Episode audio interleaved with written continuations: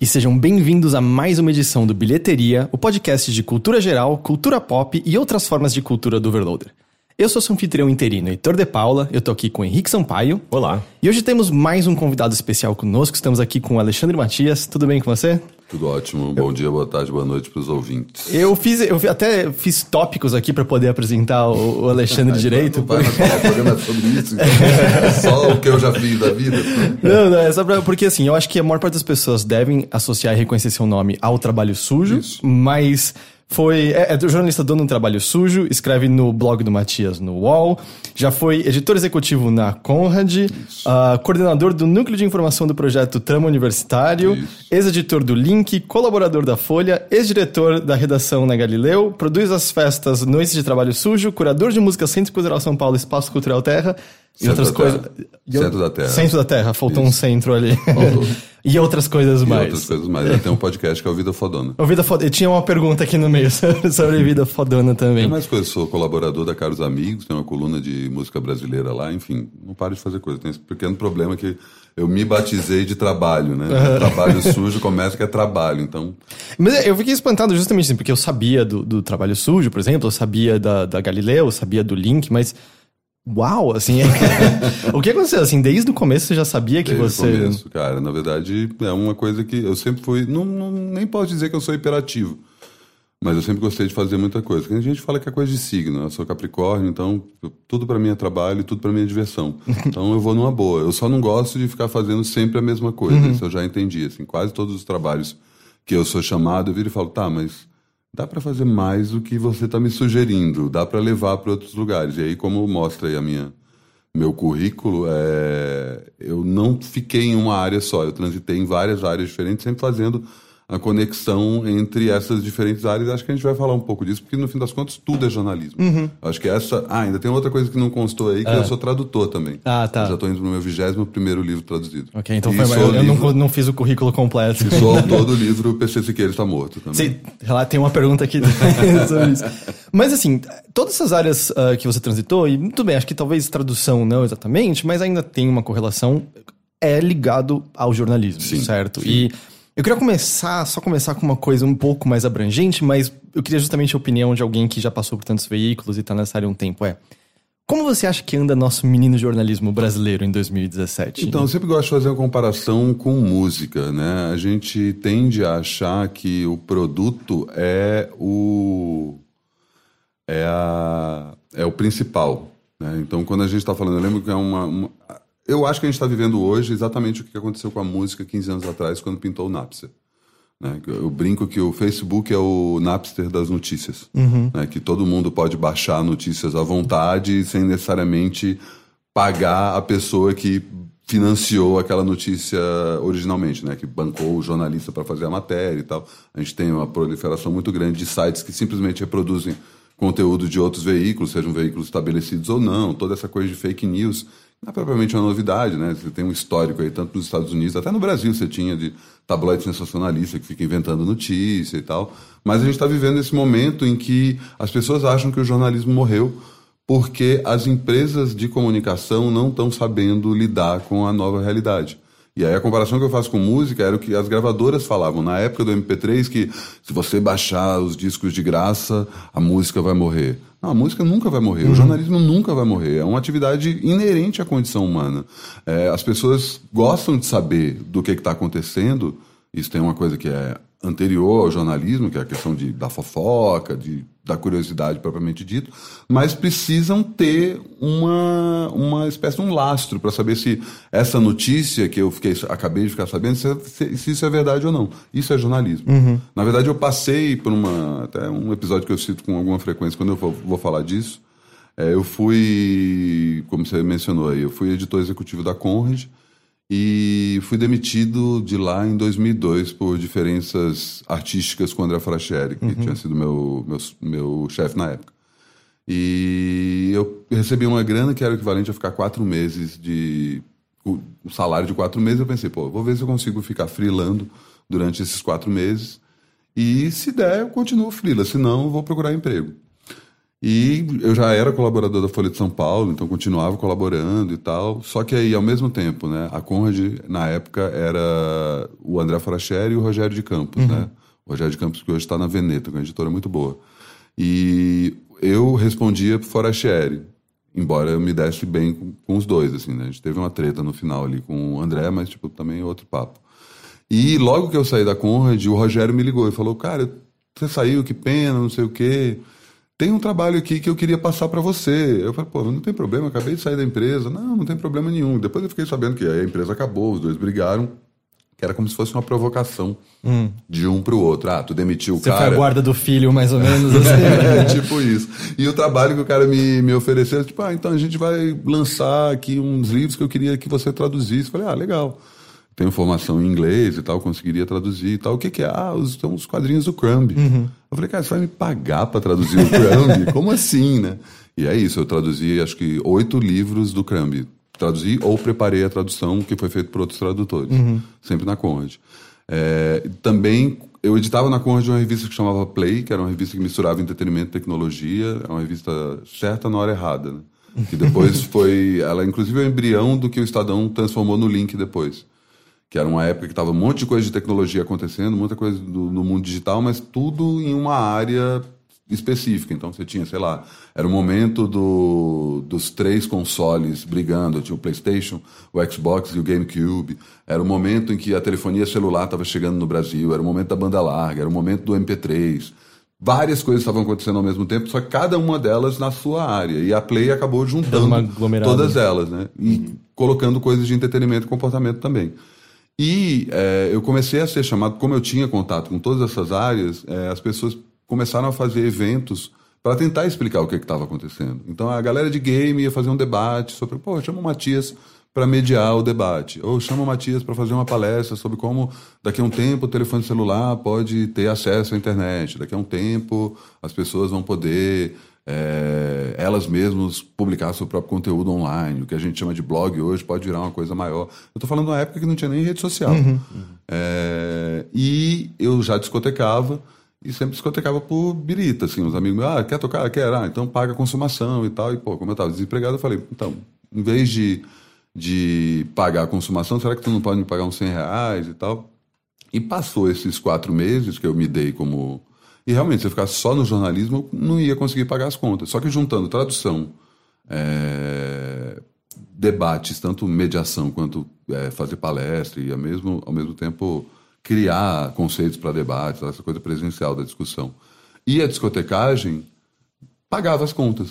Mas eu falei, tá, beleza, então o que que eu sou? Eu sou um cara que vive de bico, um cara uhum. que faz, atua em profissões que não precisam de diploma?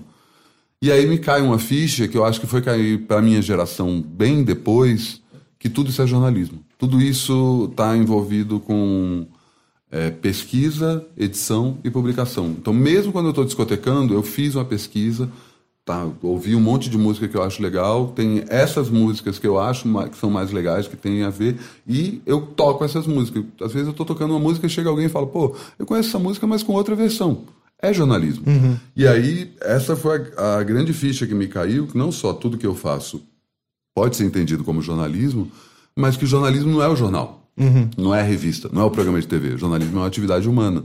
E, para mim, foi muito natural passar por várias outras áreas sem perder a chancela de jornalista, sabe? Eu sou curador hoje do Centro Cultural e do Centro da Terra, e é um trabalho jornalístico, é um trabalho que não é um trabalho. É, originalmente, um curador deveria ter, sei lá, falando especificamente do curador de música, um conhecimento musical é, mais. Como é que eu posso falar? Mais formal, o cara fez uma faculdade de música. Mas eu estou cobrindo música há quase 25 anos, então conheço bastante. Gosto de música desde que me entendo por gente e leio muito sobre música. Eu sei ler, inclusive, partitura, não é uma coisa que é muito distante. Tem um problema aí com música erudita, que é uma coisa que não é que eu não gosto, mas não bate comigo. Mas tirando a música erudita, quase tudo eu conheço, quase tudo eu sei mais ou menos o que está rolando. Tento sempre me acompanhar das novidades, estar tá vendo o que está rolando, mesmo coisas que não necessariamente eu gosto e tal. E eu comecei a entender que sabe, onde quer. No caso da curadoria é isso, tipo, é um trabalho parecido com o que eu faço na matéria. Hoje eu brinco até que, tipo, por um bom tempo, eu, sei lá, em 2015 eu parei de, de oferecer matérias para os veículos de comunicação tradicional, porque era uma coisa de eu vendia a pauta, e o cara olhava e falava, não, essa pauta aqui não tem a ver, ou de repente, ah, junta essa pauta com, outro, com essa outra pauta que eu quero fazer, que é uma pauta que não tinha nada a ver com o que eu queria. E aí, eventualmente, quando me chamam para fazer coisa, eu ainda topo, mas eu parei de vender matéria. Inclusive, o blog do UOL eu fui convidado para lá e eu não tenho nenhuma, nenhuma restrição. É tipo, o que ah, você você quiser. tem que fazer. É uma coisa muito aberta. E, eventualmente, eles me sugerem algumas coisas. Ah, você não quer falar sobre tal coisa? Ou, eventualmente, eu vou fazer, participar de coberturas que não necessariamente eu iria. Tipo, eu cobri o Rock in Rio agora. É... E, e- e eu parei de, de oferecer pautas para os jornais, só que aí esse ano eu comecei a fazer esse trabalho de curador em dois lugares diferentes. E, bem ou mal, eu pautei os jornais Uhum. com a minha curadoria. Então, bem ou mal, eu publiquei no jornal. Não necessariamente meu nome estava ali, mas aquilo A direção aconte- era Exato. aquela que você estava dando, né? Exatamente. O que às vezes Então- acaba importando mais do que o seu nome ali, né? É, e assim, é é uma coisa que, tipo, muita gente enche o meu saco por causa disso. Pô, essa coisa da onipresença que você faz, fica fazendo mil coisas ao mesmo tempo, é uma coisa que- de ego, quanto você quer botar o seu nome. É claro que eu quero botar o meu nome, né? O meu nome é o meu ganha-pão, né? Eu, eu sou, eu já fui o Matias do Link, eu já fui o Matias da Conrad, hoje eu sou só o Matias, o, mas, o Matias do Trabalho Sujo, que sou eu mesmo, né? A, a própria produção do Trabalho Sujo tem uma produção que, eu, que é minha, mas tudo que eu faço é, em outras áreas, eu coloco lá. Então, qualquer show que eu pauto no Centro Cultural tá no Trabalho Sujo. Qualquer, ah, alguém me chama para fazer um freela, eu linko no Trabalho Sujo. As coisas que eu posto no blog do UOL também estão lá, entendeu? Aliás, se Então, alguém entrar no Trabalho Sujo, até consegue ver um link para um vídeo sobre Twin Peaks, a influência nos games. É verdade. Achei bem de cara como vídeo, achei bem bom, bem bom mesmo. O, e é engraçado isso que você tava, que você tava descrevendo, em certa medida, a gente tava falando até da, da questão do, do nome presente, me parece que você até foi- acabou sendo um precursor ao que a gente enxerga em algumas áreas específicas, como jornalismo de games, jornalismo de tecnologia, que é o jornalismo de personalidade em grande medida, assim, que você acessa o conteúdo, às vezes, não só pelo conteúdo, mas porque você quer ouvir o que aquela pessoa tem a dizer sobre aquele conteúdo. Se enxerga dessa maneira Claro, também? não, na verdade, isso deveria ser o cerne do jornalismo, né? É uma coisa que se perdeu, por exemplo, se a gente sai de, da, da, da personalidade do jornalista, na verdade, isso é a marca do veículo, né? Então, eu quero ler o que a Folha de São Paulo fala, eu quero ver o que o Jornal Nacional está falando. Isso é uma coisa que se perdeu. Está todo mundo falando de tudo, e aí parece que as notícias estão no ar o tempo todo e você não tem mais essa- esse lastro da opinião, né? O lastro, não, não necessariamente da opinião, mas de você ter um ponto de vista que você fala assim, ah, eu confio nesse cara. Eu sei, ou pelo menos eu sei qual é a, a dele, eu sei quais são é, as motivações dele para saber se ele está falando bem ou está falando mal, se tem a ver com o meu gosto ou não. Rola muito uma, influen uma, uma espécie de ser influenciador ao contrário. Muita gente não gosta do que eu faço, e se eu falo bem, ah, o Matias gostou, então eu não vou gostar. e vice-versa. E eu acho que é meio natural isso. O que eu acho que a gente está vendo hoje, acho que isso tem a ver também com esse papo de influenciador digital e tal, que é justamente isso. É, são, a- a- é, as pessoas estão procurando pessoas mais do que veículos, porque os veículos perderam o fio da meada. Até porque tinha essa coisa mais insti- institucionalizada, né? Tipo, do jornalismo. Eu sinto que antes da internet, né? As pessoas, ah, sei lá, queriam consumir notícias, elas ligavam a TV, né? E, tipo, tinha aquela... Por mais que você ti- tinha ali o âncora e tudo mais, era tudo muito neutro, né? Você... ti- Tirando quando você tinha lá o comentarista que ia dar uma, uma exposição mais pessoal dele e uma expressão mais pessoal dele, mas normalmente era tudo muito sóbrio, né? E Continua sendo assim, só que a gente tem, eu acho que, mais possibilidades. A gente tem somente internet, a gente tem outras formas de consumir informação e, e cultura e outras diversas outras coisas. E, e, geralmente, é quando a gente tem uma pessoa por trás disso, né? Eu sinto que, é, justamente dando uma opinião, tendo, tendo a expressão dela, tendo essa coisa de cara a cara até, assim, de você ver a expressão facial dela, isso já dá um, todo um outro aspecto, né? Perde essa camada institucional e entra essa coisa humana, que eu acho que, que é o, a personalidade, que é o que eu acho que é a grande razão das pessoas assistirem tanto YouTube, sabe? Claro. Acompanharem tanto e tantos youtubers, né? Claro. Eu acho que faz tudo, tem toda essa coisa da, eh, da empatia, né? Eh, e, aliás, essa, essa questão do YouTube, ah, você acha que é uma é um embate, por exemplo, entre jornalismo e a produção ah, pra, de vídeos para o YouTube, não necessariamente jornalística? Não, é mesmo porque isso não necessariamente é muito tênue, né? Uhum. Porque o que você acha que é jornalístico pode, pode não ser jornalístico para outras pessoas. Uhum. É, é uma questão muito subjetiva. E, sei lá, eu, eu não tenho nenhum problema com isso. Eu acho que os youtubers estão produzindo conteúdo e eu nem gosto, inclusive, de falar produzir conteúdo, que parece que é um, sabe, ah, então essa, é, um, é um termo que foi é, forçado pela publicidade, uhum. que tem uma caixinha que a gente precisa colocar essa coisa chata, esse texto. Então tá, então a gente faz todo o, a moldura, todo o cenário e tal. E aí tem esse negócio que os jornalistas fazem, a gente põe o conteúdo aqui. Como sabe? se fosse um, uma, uma vírgula ali no canto. Exato, assim, literalmente é, porque em alguns casos você vê texto mal, mal texto sem revisão, saca? Que o cara manda de qualquer jeito e publicam de qualquer jeito, porque os caras não estão interessados nesse conteúdo. Uhum. Eles querem ter esse conteúdo para dizer que tem, mais do que para isso realmente acontecer. Isso eu acho um problema que a gente tem hoje, não só no jornalismo, mas no mundo hoje, como a publicidade acaba sendo confundida com o jornalismo, né? E aí, a gente está falando, estava falando antes de fake news, que maior indústria de fake news que não é a própria publicidade, né? Uhum. Uma máquina de mentir para dizer que os seus produtos são melhores que os outros. Mas eu acho que você está falando, essa coisa do, do, institucional, na verdade esbarra em duas outras coisas. Sim, eu concordo que tem uma, uma frieza. Eu não estou falando com a emissora, eu não estou falando com um veículo. Mas ao mesmo tempo, sei lá, é o Bonner, né? Então tem uma empatia com a Globo, é que não necessariamente é uma empatia com a marca Globo, mas com o apresentador, com a Ana Maria Braga. Não estou falando só de jornalismo, né? Falando de uhum. produção de conteúdo como um todo. Mas eu acho que tem outra coisa que tem a ver com isso que você está falando, que é essa questão da imparcialidade. Uhum. Isso é uma coisa muito específica do Brasil, de vender que o jornalismo é imparcial.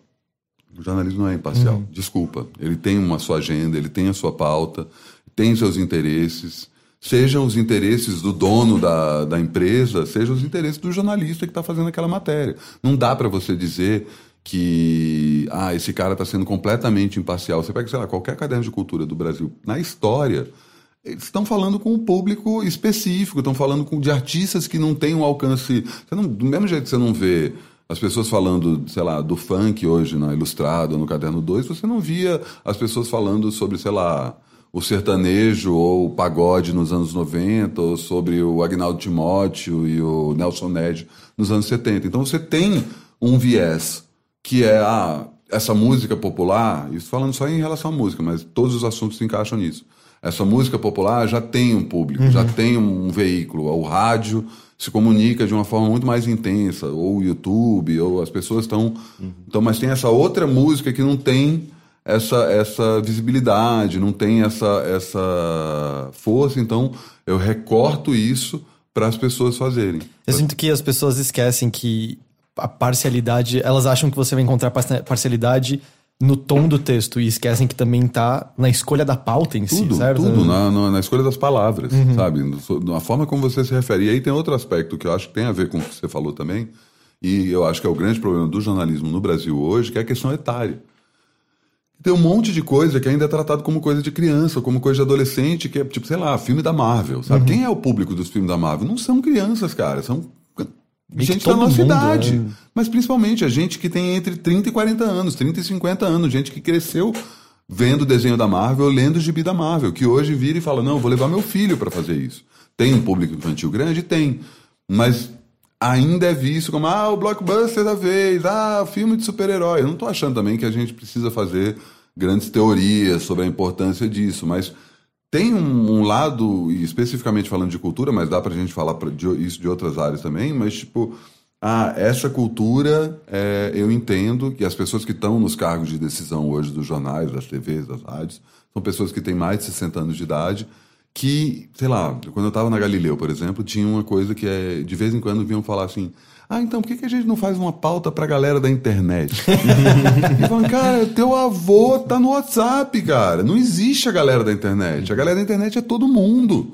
Sabe, por que, que você tá pensando nisso? Por quê? Porque você tá vivendo numa bolha. E eu acho que o Facebook é bem didático nesse sentido, ao criar o conceito de bolha. Na verdade, ele mostra que a gente sempre viveu em bolhas, né?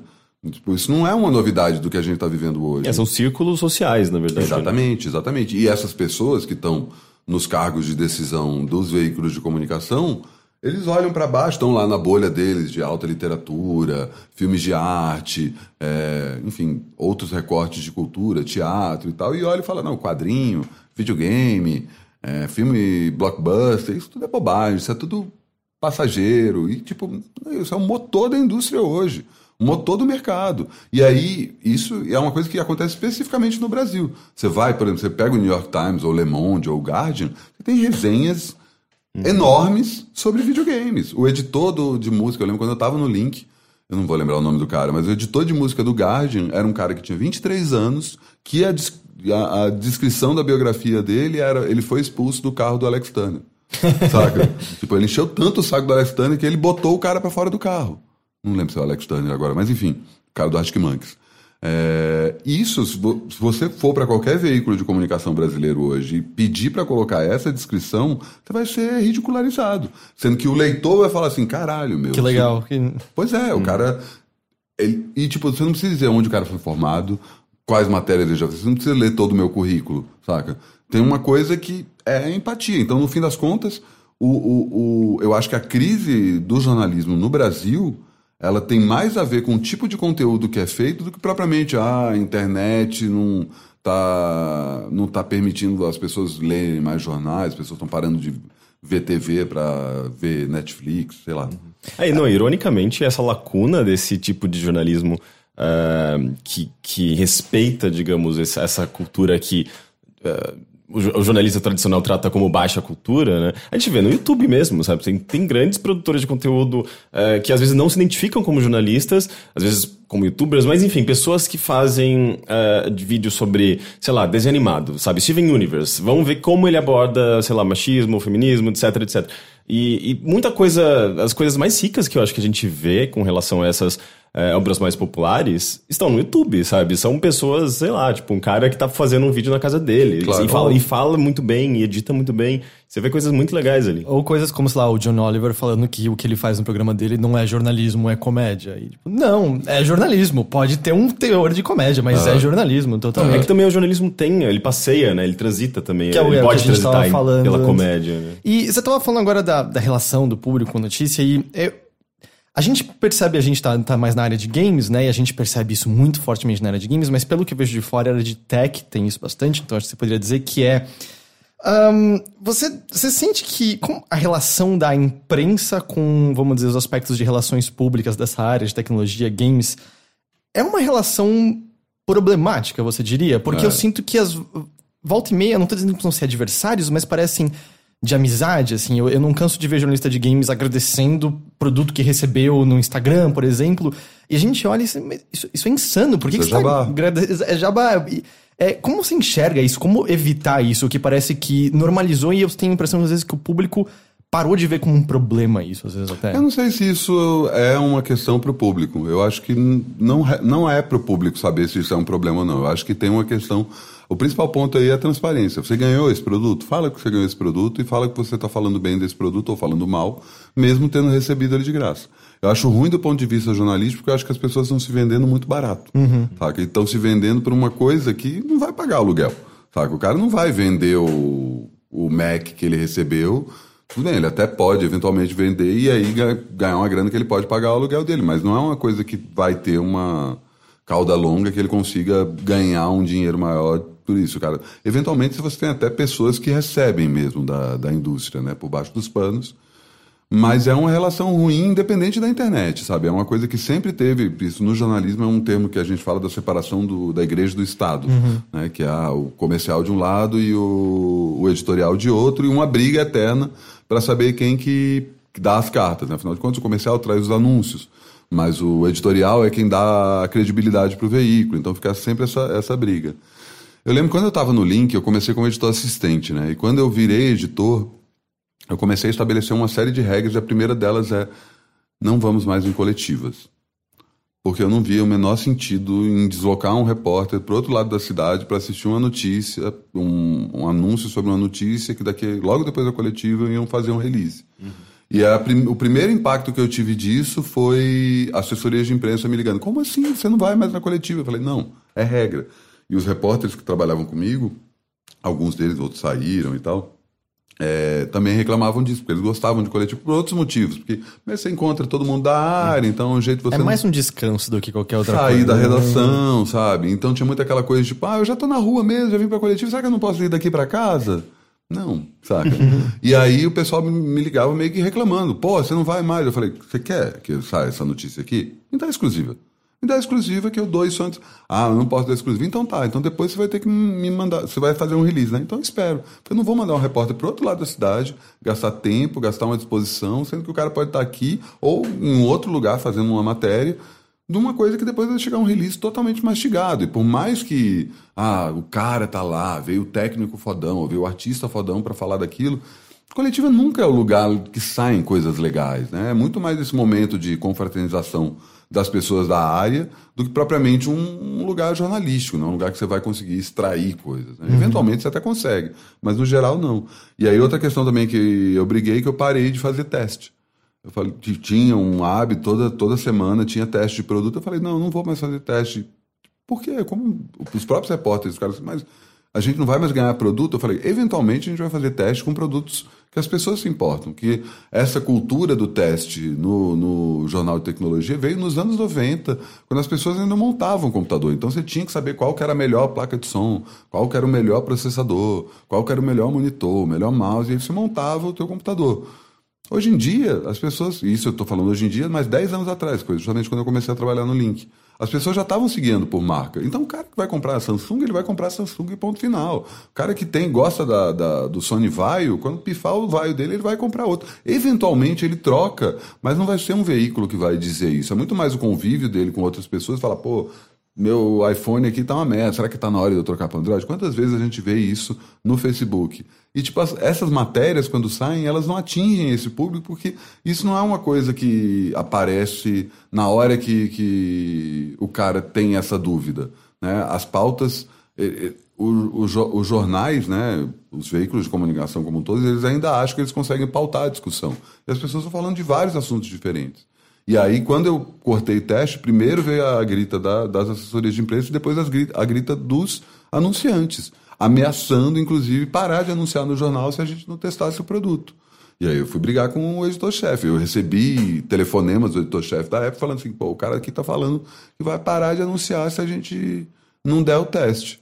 Aí eu falei, cara, não vai parar de anunciar. E não parava de anunciar. É muito uma coisa de, de jogo. Então tem esse, essa relação de poder, esse jogo de interesse que o leitor nem fica sabendo, né? E aí você vê, ah, e volta essa questão da imparcialidade. Uhum. Na hora que você escolhe um produto para ser testado, você está escolhendo, mesmo que você vá ah, fazer os testes com os 10 melhores headphones do, do mercado hoje, você tem que escolher aqueles 10. Você não vai pegar 400 headphones e virar e falar, ah, desses 400, sei lá, a Wired faz isso, saca? O All Things Digital faz isso, que tem equipes gigantescas Gigante, e recebem esses produtos de várias empresas. Mas no Brasil, não dá para fazer isso sem pensar que tem um viés que o cara já, já. Eu quero fazer esse teste dos 10 headphones porque tem dois que eu acho muito bons. Uhum. O cara já escolheu, saca? Sem contar que aí, no caso, por exemplo, de um Brasil, você está levando em consideração quanto custa esses aparelhos e quantas pessoas sequer têm acesso a isso depois. Né? Exatamente. Né? E ao mesmo tempo, voltando para essa questão que você estava falando sobre o jabá, é gente que joga o verde para ver se a empresa não manda o produto para ele, ah. né? E vira e fala, ah, então, o produto tal é muito foda. Na verdade, o cara tá só falando assim, então, não ganhei esse produto ainda da empresa, será que você poderia mandar, saca? E chegam a cara de pau de bater na porta da empresa e pedir. Isso acontece normalmente. Mas eu acho que isso acontece em todas as áreas do jornalismo, isso não é uma coisa nem do jornalismo de game, nem do jornalismo de tecnologia. Uhum. É, tem isso porque são áreas que movimentam muito dinheiro, tem muito lançamento e tem toda essa coisa das viagens, mas, sei lá, você vai ver jornal indo cobrir Cannes, sabe? Jornal indo, sei lá, em junket de, de, de filme. Junket, para quem não sabe, né? São as entrevistas que os estúdios realizam e eles bancam a passagem, bancam a estadia para o cara sentar cinco minutos e falar cinco minutos junto com outros quatro, cinco jornalistas de vários lugares diferentes para falar com o cara que é o coadjuvante do filme novo do Tarantino. São as entrevistas das quais nada nunca sai, basicamente. Pois é, porque é tipo uma coletiva, né? Você não tem... Eventualmente sai, porque do outro lado você tem um profissionalismo de artistas e atores e produtores que vivem daquilo. Então o cara vem com a frase pronta, ele sabe exatamente como tratar o. Tudo bem que você é de Singapura, você é do Brasil, você é da Austrália, mas ele sabe se ele fizer uma graça, um agrado pro cara ali da hora, vai ter uma foto dele legal. Uhum. E o cara sabe que isso se multiplica. Mas eu estou falando isso da indústria cinematográfica dos Estados Unidos, que é um. Talvez seja um dos melhores exemplos que a gente está, inclusive, vendo derreter agora, com todas essas questões de assédio uhum. sexual É, mas é um exemplo que conseguia é, espalhar e, e, manter essa, essa, essa importância, inclusive para o público, né? Mas a gente não vê isso de uma forma transparente. Eventualmente você tem veículo que coloca o jornalista viajou a convite do, do estúdio, viajou a convite da empresa tal. Mas isso não diz certinho o que, que o cara fez, sabe? Ele viajou a convite, ele recebeu o convite e o jornal foi lá e pagou. E pagou. Tipo, até os anos 90, as empresas recebiam um convite e falavam, legal, eu topo, mas eu banco, uhum. justamente para manter essa imparcialidade. Hoje em dia, nenhuma mais faz isso. É, não, é, nenhuma tem condição, né? Se quer... Não tem grana, exatamente. É, bem É que eu, eu sempre acho estranho quando eu vejo jornalistas agirem como, sei lá, blogueiros, vamos dizer, como a galera põe entre aspas, blogueiros e tipo, ah, muito obrigado a empresa por ter me mandado tal produto. E aí põe a foto no Instagram e tipo, mas peraí, não é para você cobrir esse negócio? Eu não tô dizendo, óbvio que, que num nível pessoal é legal quando você tá recebendo negócio. Todo mundo gosta, claro. mas eu, sempre a relação é super esquisita, né? Tanto que a gente faz um ponto muito claro, assim, de no Overloader, a gente nunca publica foto desse tipo, não, porque é estranho, é, é legal, mas, mas é trabalho, sabe? Esse agradecimento parece que sempre tá quebrando a barreira e virando marketing puramente, né? Exato. né? Virando já. É, você vira um braço do, da, da, assessoria, um braço da, da empresa que está publicando aquilo, né? É esquisito. É, acaba sendo antiético mesmo, né? E é, eu acho curioso que parece que a galera é, tipo, tem os olhos muito abertos pro jornalismo parcial, como eles colocam, mas acham totalmente aceitável quando as mãos estão dadas totalmente com o departamento de marketing dessas empresas, sabe? Não, e é legal você tocar nesse ponto, porque tem uma questão que o público em geral não sabe, né? Como é que é medido esse. Ah, beleza, o cara foi lá e colocou o, o produto tal e tagueou a empresa, ou às vezes o assessor de imprensa, ou a empresa de comunicação que está fazendo essa ponte. Quando você está falando de jornal, por exemplo, o cara vira e fala: beleza, eu vou. Vale a pena eu bancar um cara ir para Los Angeles, para São Francisco, para ver um produto novo da Apple, beleza. Acho que vale. Então vai lá, manda o cara, aí o cara volta, faz duas páginas. Aí o cara pega quanto centímetro deu isso. Ah, então qual a área que ocupou essa matéria?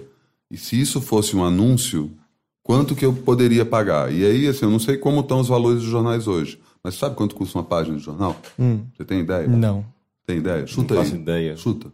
Uma página do caderno de economia. Para uma pessoa anunciar na página. Exato. Você, o overloader, um... quer fazer um anúncio na página. Eu, esses números podem estar completamente defasados, mas eu lembro tá, eu, na época que eu, eu Eu vou passar vergonha porque eu não são, sei lá, 10 mil reais. 300 mil reais. Ah, ok. Eu errei por um pouquinho, eu errei por um pouquinho. Provavelmente esse número não é mais, mas eu hum. já vi tabela de preço do Estadão quando eu trabalhava lá e assim, uma página no caderno de economia durante a semana, interna, era isso, 300 mil reais. Que, o cara que... ganha é seja, sai muito mais barato ele muito chamar barato. vários Você vai lá e paga uma passagem, põe o cara no hotel, o cara fica deslumbrado porque ele tá no hotel cinco estrelas, mas tipo, o custo disso é o quê? 15 mil reais? Uhum. Tipo, tratando o cara como se fosse um lord, o cara achando que ele realmente é um lord, que, nossa, que eu tô aqui só indo para restaurante legal, conheci o fulano da empresa e tal, mas na prática ele gastou um troco do que ele deveria gastar se ele tivesse pago o anúncio. É, e obviamente ele sendo tratado dessa maneira, ele vai querer. É, é, isso vai incentivar, é, vai influenciar a opinião dele, né? Ele vai acabar vendo me, com melhores olhos, né? Eu tipo, não sei se propriamente influencia a opinião, mas influencia ele manter uma boa relação. Uhum. Então, se a empresa faz uma cagada, ele prefere, putz, eu não vou falar dessa cagada agora, porque os caras são super legais comigo. Eu sempre, todo ano eu vou para, para sei lá, para convenção de, de, Eu nem lembro dos nomes, faz cinco anos que eu não cubro tecnologia, eu não lembro, mas tinha as convenções. Como é que é o nome daquela? CS? CS, exato, a CS. Ah, então todo ano a empresa tal me paga para a CS, eles acabaram de lançar um produto que é uma bosta, eu vou ignorar, e aí o, o, trato com os caras é isso, cara. Se eu for falar desse produto, eu vou falar que é uma bosta. Então acho melhor eu não falar? Uhum. É, acho melhor você não falar.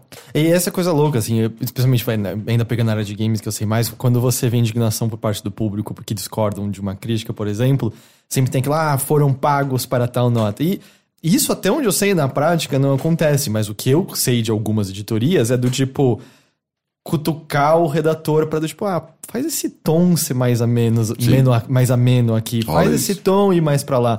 É mais aí que rola essa manipulação que aí vai para esse lado, assim, de ah, a gente não tá desagradando essas Isso empresas. Isso quando né? não, não, não pedem para você. É, simplesmente pegam o teu texto e editam de um jeito uhum. que, ah, você tá metendo pau, o cara alivia um pouco. Pô, você tá pegando muito pesado. Eu tive que Esse título que você sugeriu é muito baixaria. Não vou fazer isso com a empresa, que é uma empresa parceira, entendeu?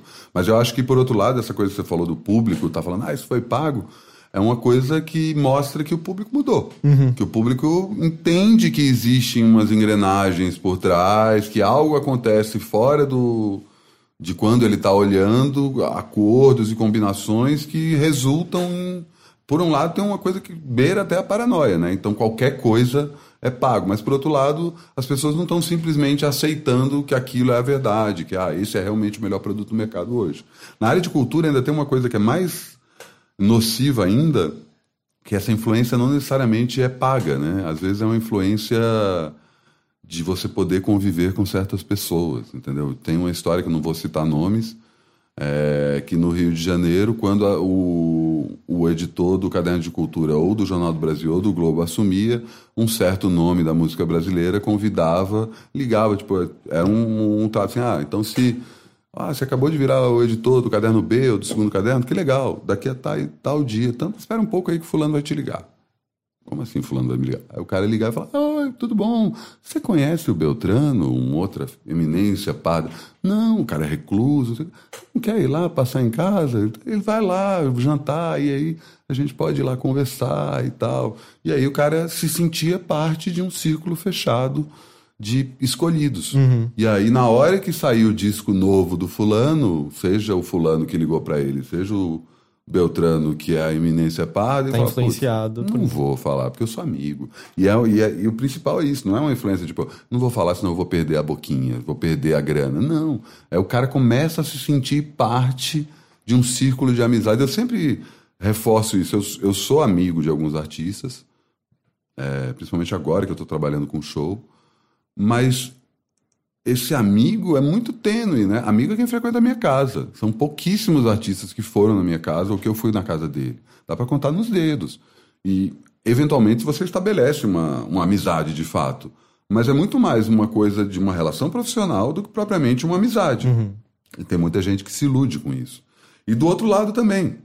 É muito comum um assessor de imprensa achar legal. Nossa, que legal que você está dando essa matéria, adorei. Aí manda um, um WhatsApp cheio de emoticons. Né? Não, é meu trabalho, é só, é só isso. e, e, é, e é louco porque Tipo, a gente no Overloader, a gente é amigo de alguns desenvolvedores indie, e alguns eu coloco no nível de vem na minha casa, amigos de certos assessores, mas é.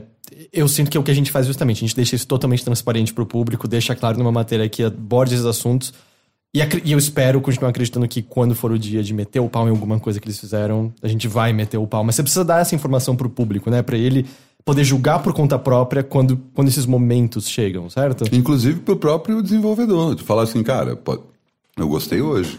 Pode ser que eu, se eu falasse mal, você ia parar de falar comigo? Porque rola isso, né? uhum. né? O cara diz, porra, o cara é uma filha da puta, falava bem pra caralho das minhas coisas e agora tá falando mal.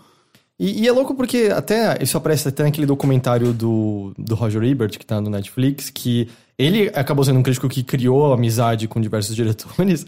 E aí tem, assim, justamente esse questionamento de, hum, e a amizade dele influenciava alguma coisa? E aí tem ele metendo o pau, acho que é num filme do Coppola, se eu não me engano. E o Coppola, tipo, que era amigo deles, meio, ah, eu achei que tinha umas cenas boas, pelo menos, no filme. e aí tá, tipo, os dois, o Ebert e o. Era o outro cara que fazia com ele. Eu esqueci o nome agora também. Os dois metendo o pau, falando, tipo, o filme é um lixo, não sei o que lá, não sei o que lá. Uhum. O que eu acho que é um ótimo exemplo de dá para você ter essas duas coisas, dá para você ter a crítica sincera ao trabalho em questão e manter a. Mas eu acho que, desculpa te interromper, mas no, no Brasil esse dá é, é meio relativo, hum. né? Porque, tipo, muita gente acha que não, não, não vai rolar, saca? Mas por que, que você acha que aqui é diferente? É pela falta de grana nas redações, por exemplo, mesmo? Cisco e Herbert. Cisco. É... Não, eu acho que tem muito. É uma coisa que diz respeito ao brasileiro. Eu uhum. acho que é a nossa cultura, o nosso hábito. A gente tem essa coisa de todo mundo é meio amigo, todo mundo é meio brother, todo mundo é meio tipo, ah, as coisas mais formal, formais acabam se dissolvendo. Todo o papo do homem cordial, do Sérgio Barco de Holanda, uhum. saca? Que no fim das contas é uma vista grossa para as merdas, entendeu? Então, tipo, ah, então tá, não, não vamos pegar pesado, vamos ficar aqui numa boa, o país do futebol, carnaval, oba-oba, não é o país mais violento do mundo, não é o país que tem mais assassinato de mulheres no mundo, que morrem 61 mil pessoas morre uma pessoa a cada sete horas, né? Acabou de sair essa notícia. Fica parecendo que tudo é legal, sabe? Eu acho que o brasileiro tende a jogar para esse lado da informalidade como uma forma de passar pano em cima de coisas. A gente não sabe lidar com crítica. Uhum. Esse é o fato. Assim, acho, primeiro que não é uma questão só do Brasil, né? Isso, isso, a maioria dos lugares tem isso também. Mas, sei lá, você vai para os Estados Unidos, a coisa é muito mais preto no branco, saca? Tipo, tá, então tá, você falou mal do meu filme. Eu não, não vou quebrar o pau porque eu falei mal do, do teu filme. Mas, tipo, tem vários casos, voltando especificamente para a cultura, de artista que ficava esperando o jornalista sair da redação para dar porrada. Porque o cara falou mal do disco dele, sabe? Tem vários exemplos desses, saca? Ou do cara que invadia a redação querendo tirar satisfação, sabe? Tipo, hoje em dia, felizmente, não acontece mais isso, mas eu acho que mais por conta da irrelevância dos jornais. Mas tem muita gente que fica magoada. Porra, fala mal do meu disco, porra, saca? Uhum. E, e, uma coisa que acontece, eu acho que muito também hoje, até por conta da produção cultural ser muito vasta, a gente, eu acho que é pelo fato de ser mais acessível a produção. É, é, mais fácil você fazer um filme, fazer uma música, porque as ferramentas estão disponíveis Sim. na internet, enfim. Tem mais coisas sendo criadas atualmente. Uhum. Eu sinto que muito por conta disso, a, a, a crítica acabou não sendo banalizada necessariamente, mas uh, eu vejo menos jornalistas uh, fazendo críticas negativas. A gente vê mais críticas, críticas positivas, até talvez por essa questão também de ah, vou manter uma boa relação com a assessoria. Eu já vi também muito editor que acha que vamos só falar do que é bom, a gente não precisa Exato. falar do que é, é ruim. porque, tipo, não sei se é porque, ah, tem tanta coisa boa sendo feita, vamos falar disso aqui em vez de falar dessas outras coisas que são ruins, elas vão ser passar batido mesmo, então a gente desencana. A gente não vai ganhar uma boa audiência falando dela, provavelmente. e daí, eu não sei, assim, parece que a crítica tem ganhou uma, uma, uma nova cara por conta dessas mudanças uh, que a gente tem visto, né? Tipo, de produção cultural e da. Até por conta também de YouTube, né? Tipo. Não sei, assim, tipo, como que, que você tem alguma opinião sobre é, isso? Não, eu concordo. Eu, isso é uma discussão que já está rolando há um tempo, né? Que tem o Metacritic, você vai ver a maioria das, das, dos reviews do Metacritic, poucos são de 5 para baixo. Uhum. A maioria. Mas eu acho que é justamente pela questão de você ter uma produção muito alta. Uhum. E assim, no meu caso especificamente, para que, que eu vou falar mal de, um, de, uma coisa que eu não gostei? Sabe, eu não tenho. O trabalho sujo não é um lugar em que eu. É, é, ao contrário de vocês, pode estar enganado, mas tipo, vocês estão analisando a produção de games do mundo. Todos.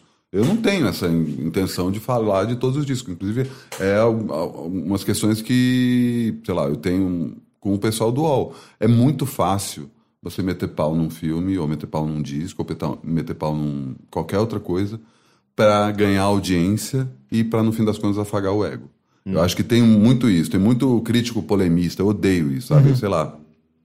Teve uma Comic Con de 2014, se não me engano, que eu resolvi não acompanhar e vi no meio, por um acaso, pintou o trailer do Batman contra o Super-Homem.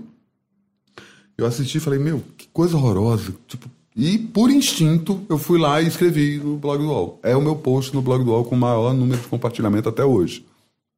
Eu não quis ser polêmico. Eu adoro o Super-Homem, adoro o Batman. E quando eu vi aquele trailer, eu falei, meu, estão maculando as duas maiores instituições do, do dos, pelo menos dos super-heróis, né?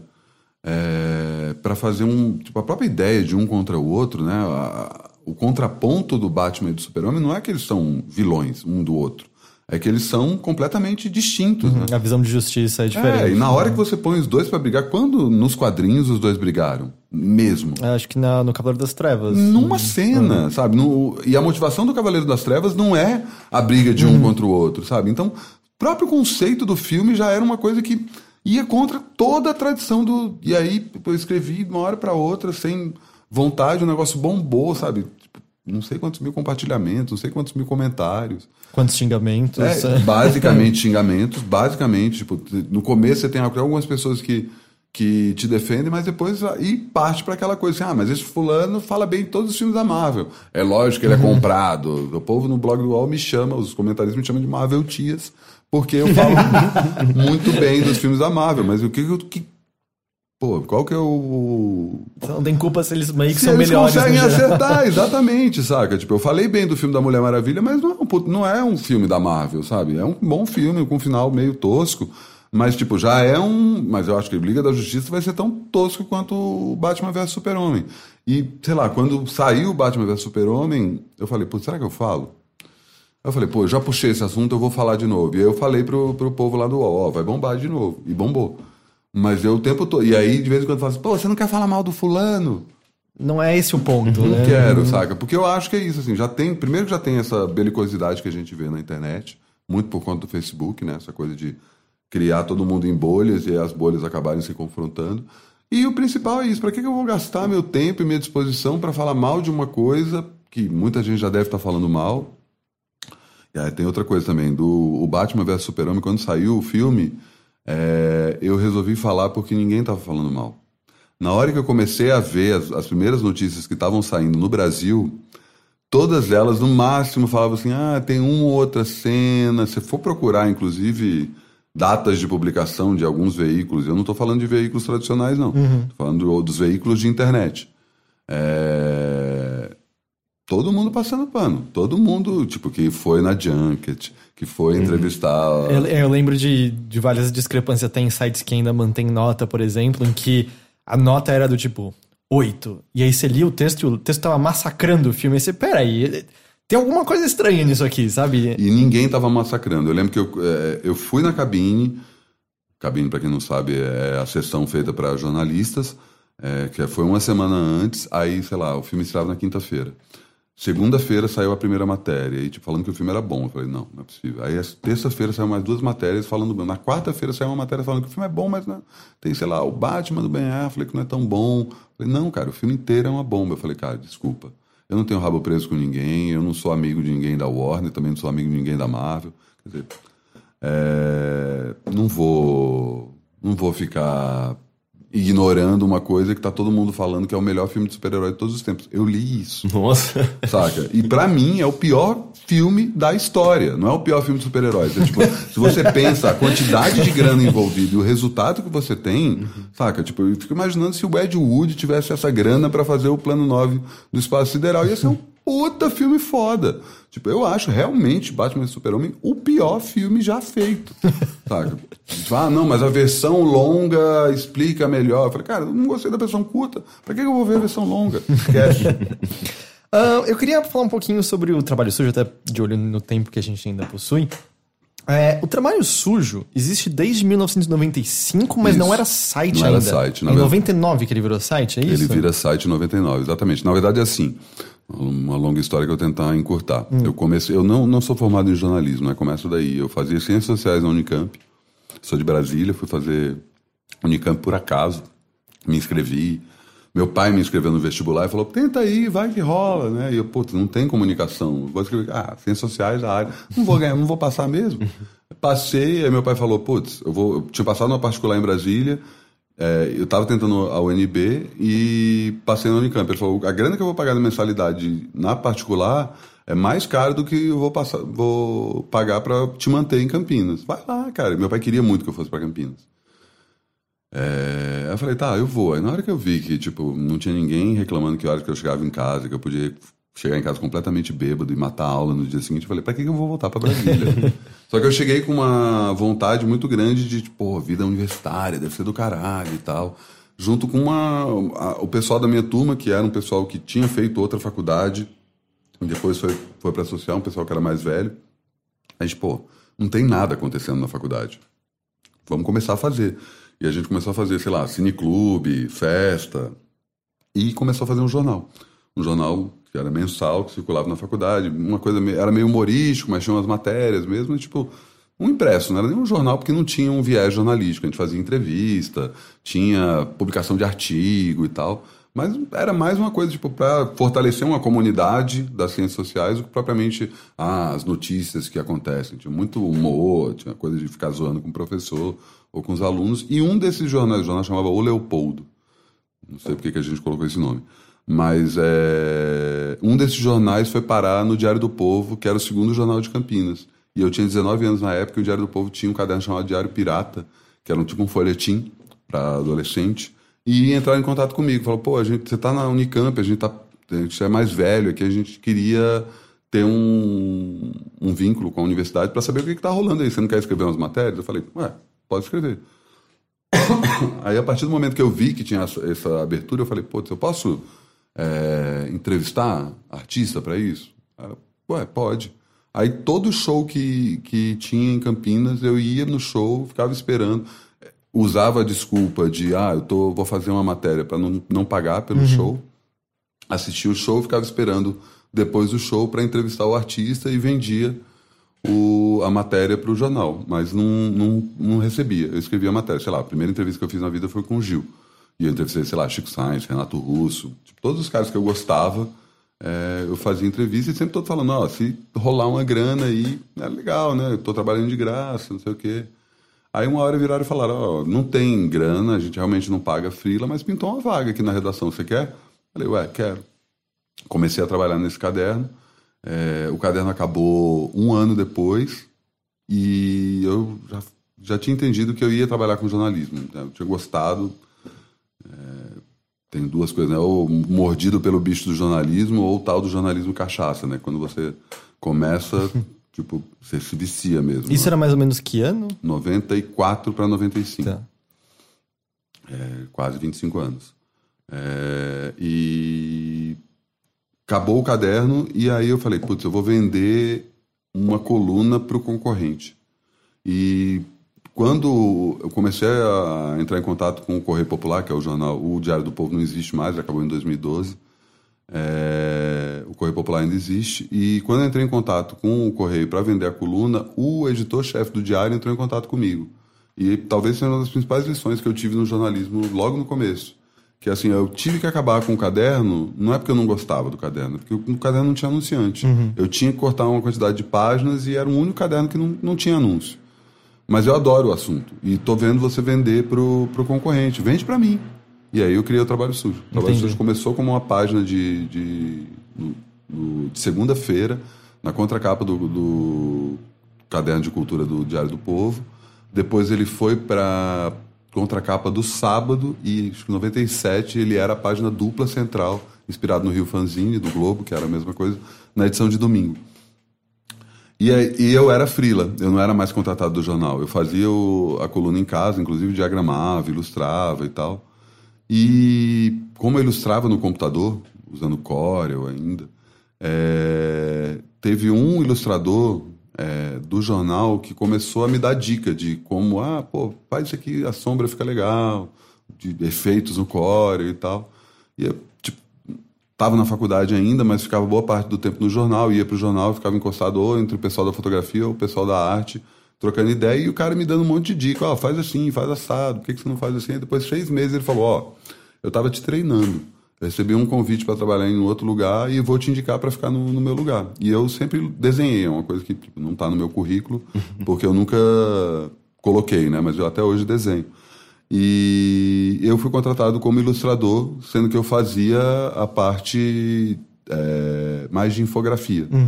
Não propriamente infográfico mesmo, mas tipo, sei lá, tinha uma época em Campinas que tinha uma série de mudanças no trânsito, então eu fazia assim, ah, hoje a rua tal tá fechada, então se você quiser tem que passar por tal lugar. Eu Fazia um mapa da cidade, aí tinha aquelas coisas, o que abre e o que fecha no feriado.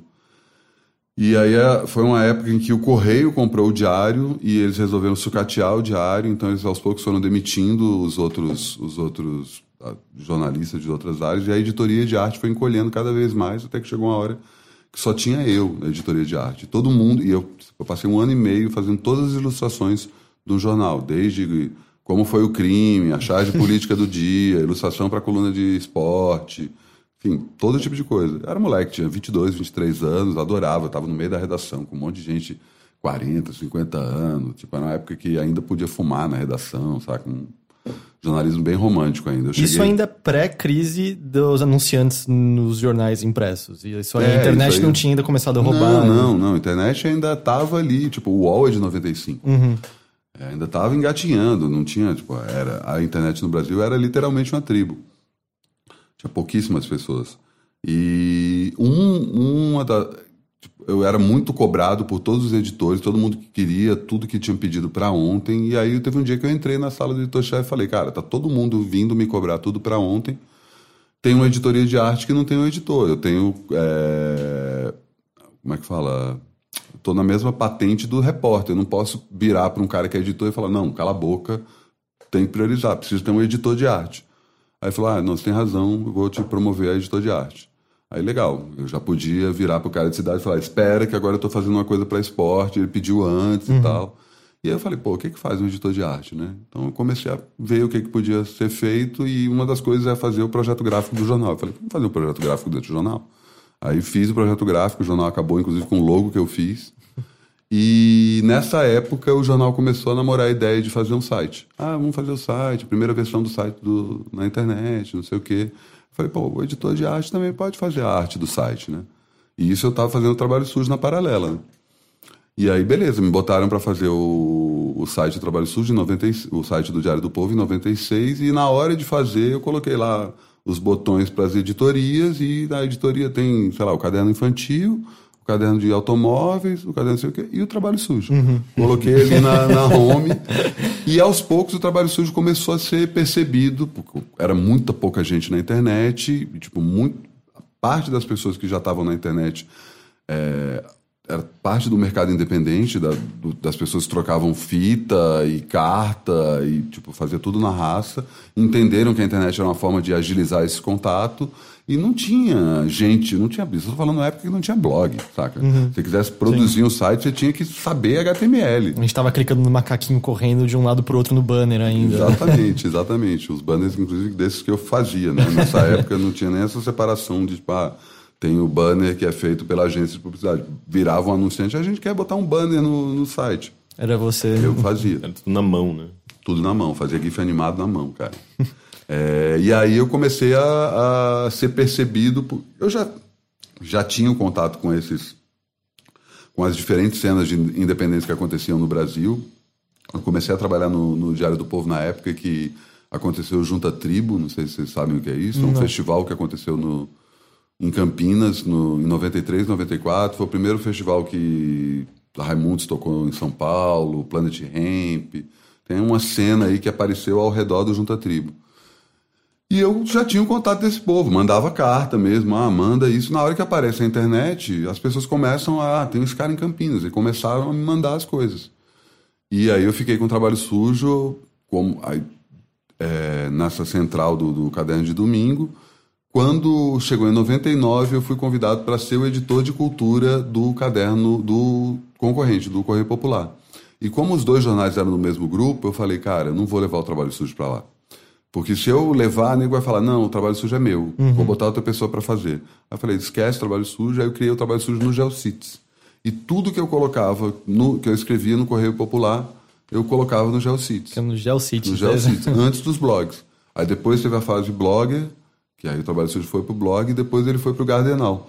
Não sei se vocês lembram do Gardenal. Primeiro consórcio de blogs do, da internet brasileira, antes do Wonder Blogs, antes do Internet e tal. O, o Pablo Miyazawa trabalhava ele era, o dono, dele. Ele era ah, o dono okay. do Gardenal. Ele era um dos sócios, eram três caras. Ele, o Bruno e o Alberto. Nossa, fazia tempo que eu não ouvia do Gardenal, cacete. e, e o Trabalho Sujo é, se firmou como um, um site principalmente a partir do Gardenal. Porque na época que era blogger ou Geocities, ainda tinha muito pouca gente é, produzindo conteúdo para a internet. Uhum. E aí, na hora que apareceu o Gardenal, era bem a hora que as pessoas já estavam blogando e tal. Então, ah, tem esses caras aqui que estão fazendo. E aí eu comecei a ganhar visibilidade por hum. conta disso. Era Mas, um dos de proeminência, né? No é, meio da blogosfera. Exatamente, exatamente. E era uma coisa que Tipo, eu nunca tinha visto como um, uma fonte de renda ou o meu trabalho principal. Na verdade, sempre foi um hobby. Trabalho sujo era onde eu faço o que eu quero. Então, ah, agora eu estou na trama. Eu eventualmente falava das coisas que eu fazia na trama, mas ficava ali escrevendo matéria, fazendo entrevista e tal. É, no Link também a mesma coisa, na Galileu a mesma coisa. E quando eu saí da Galileu é que caiu essa ficha, assim. Que, tipo, na verdade, tem uma história que vale a pena contar, porque eu acho que tem a ver com esse papo de jornalismo, né? Porque eu saí da Galileu e falei, putz, e agora, né? Já passei pelo Globo, já passei pelo Estadão, conheço a Folha e abri o suficiente para saber que eu não quero trabalhar lá. Inclusive, fui chamado para trabalhar na Folha três vezes, disse não, o clima lá é muito pesado. Então é isso, né? Então, se eu sou jornalista, a minha única eu só tenho. Minha única condição de trabalhar é trabalhar para essas quatro empresas, que na verdade são quatro famílias. Né? Uhum. São os Marinhos, os Frias, os Mesquitas e os Tivita. Pô, mas é assim? Qualquer profissão é assim? Em qualquer país é assim? Eu comecei a me ligar, tipo, oh, se você é médico, advogado, sei lá, qualquer outra profissão, você começa trabalhando no consultório, no escritório de alguém, para depois ter o seu Abrir o próprio, seu. né? Mas, pô, eu vou abrir meu, meu próprio jornal, minha própria editora. É, é um negócio muito grande.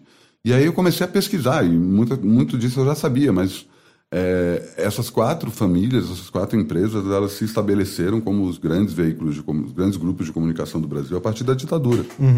Antes da ditadura, você tinha muito mais veículos. E muito mais veículos é, que, com um viés bem estabelecido. Seja um viés temático, então você tinha o Jornal dos Esportes, ou um viés político, que era o jornal do- da elite, o jornal dos trabalhadores, o jornal do sindicato, sabe? o jornal que é mais à esquerda. A Última Hora do Samuel Weiner ia mais para um lado, a Folha da Manhã era, ia mais para o outro. Tinha isso que, a partir da ditadura, acaba. Tipo, ah, não, só tem esses quatro grandes grupos, só eles produzem conteúdos, é, eles ficam cada vez mais parecidos.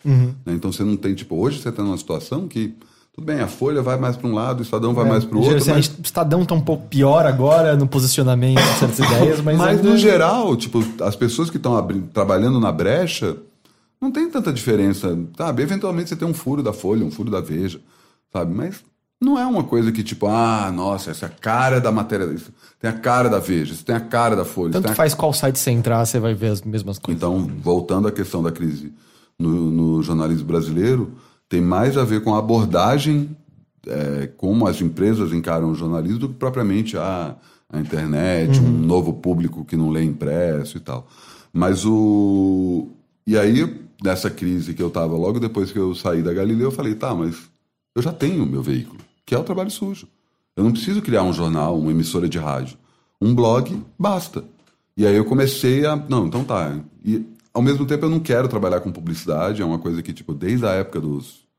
Como é que era o termo que usava? Pro-blogger, né? Na época que a blogosfera começou a ganhar dinheiro, eu falei, não, não quero ir para aí, saca? Porque tem um, tudo um, todo um relacionamento com empresa, principalmente essa Que questão de. bem, a gente já viu estourar com blogueiras de moda, por exemplo. Que a gente viu acontecer tipo. tanto com os blogs quanto com os twitteiros, que está acontecendo agora com os youtubers, sabe? Que chega uma hora que as empresas começam a despejar dinheiro e o público começa a falar assim: hum, isso aqui não é mais legal como era. E você não tem um estabelecimento, né? Tipo, os caras que eram os grandes twitteiros ou os grandes blog, blogueiros de 10 anos atrás são pouquíssimos que sobrevivem. E os pouquíssimos que sobrevivem foram os que apostaram no público, que não apostaram nas marcas. Então, sei lá, é, compara. O que que é o Jacaré Banguela hoje comparado com o Não Salvo? Né? São veículos que apareceram mais ou menos ao mesmo tempo, mas o Cid é imenso. Ele é uma hoje. marca própria, Pois é, o. Jacaré Banguela É o amigo do Rafinha Bastos. Exato, exa- exatamente, é isso. É, é, e, sei lá, o Jovem Nerd também, saca? Tipo, é uma comunidade. E aí eu comecei a falar, cara, eu tenho essa comunidade embaixo de mim, saca? Tem um monte de gente que tá prestando atenção no que eu tô falando, eu nunca capitalizei isso, e não digo capitalizar no sentido de ganhar dinheiro com isso, mas tipo, de... Aí ao mesmo tempo, eu- e, e foi muito interessante, que isso aconteceu ao mesmo tempo que eu tive o convite para escrever no blog do UOL.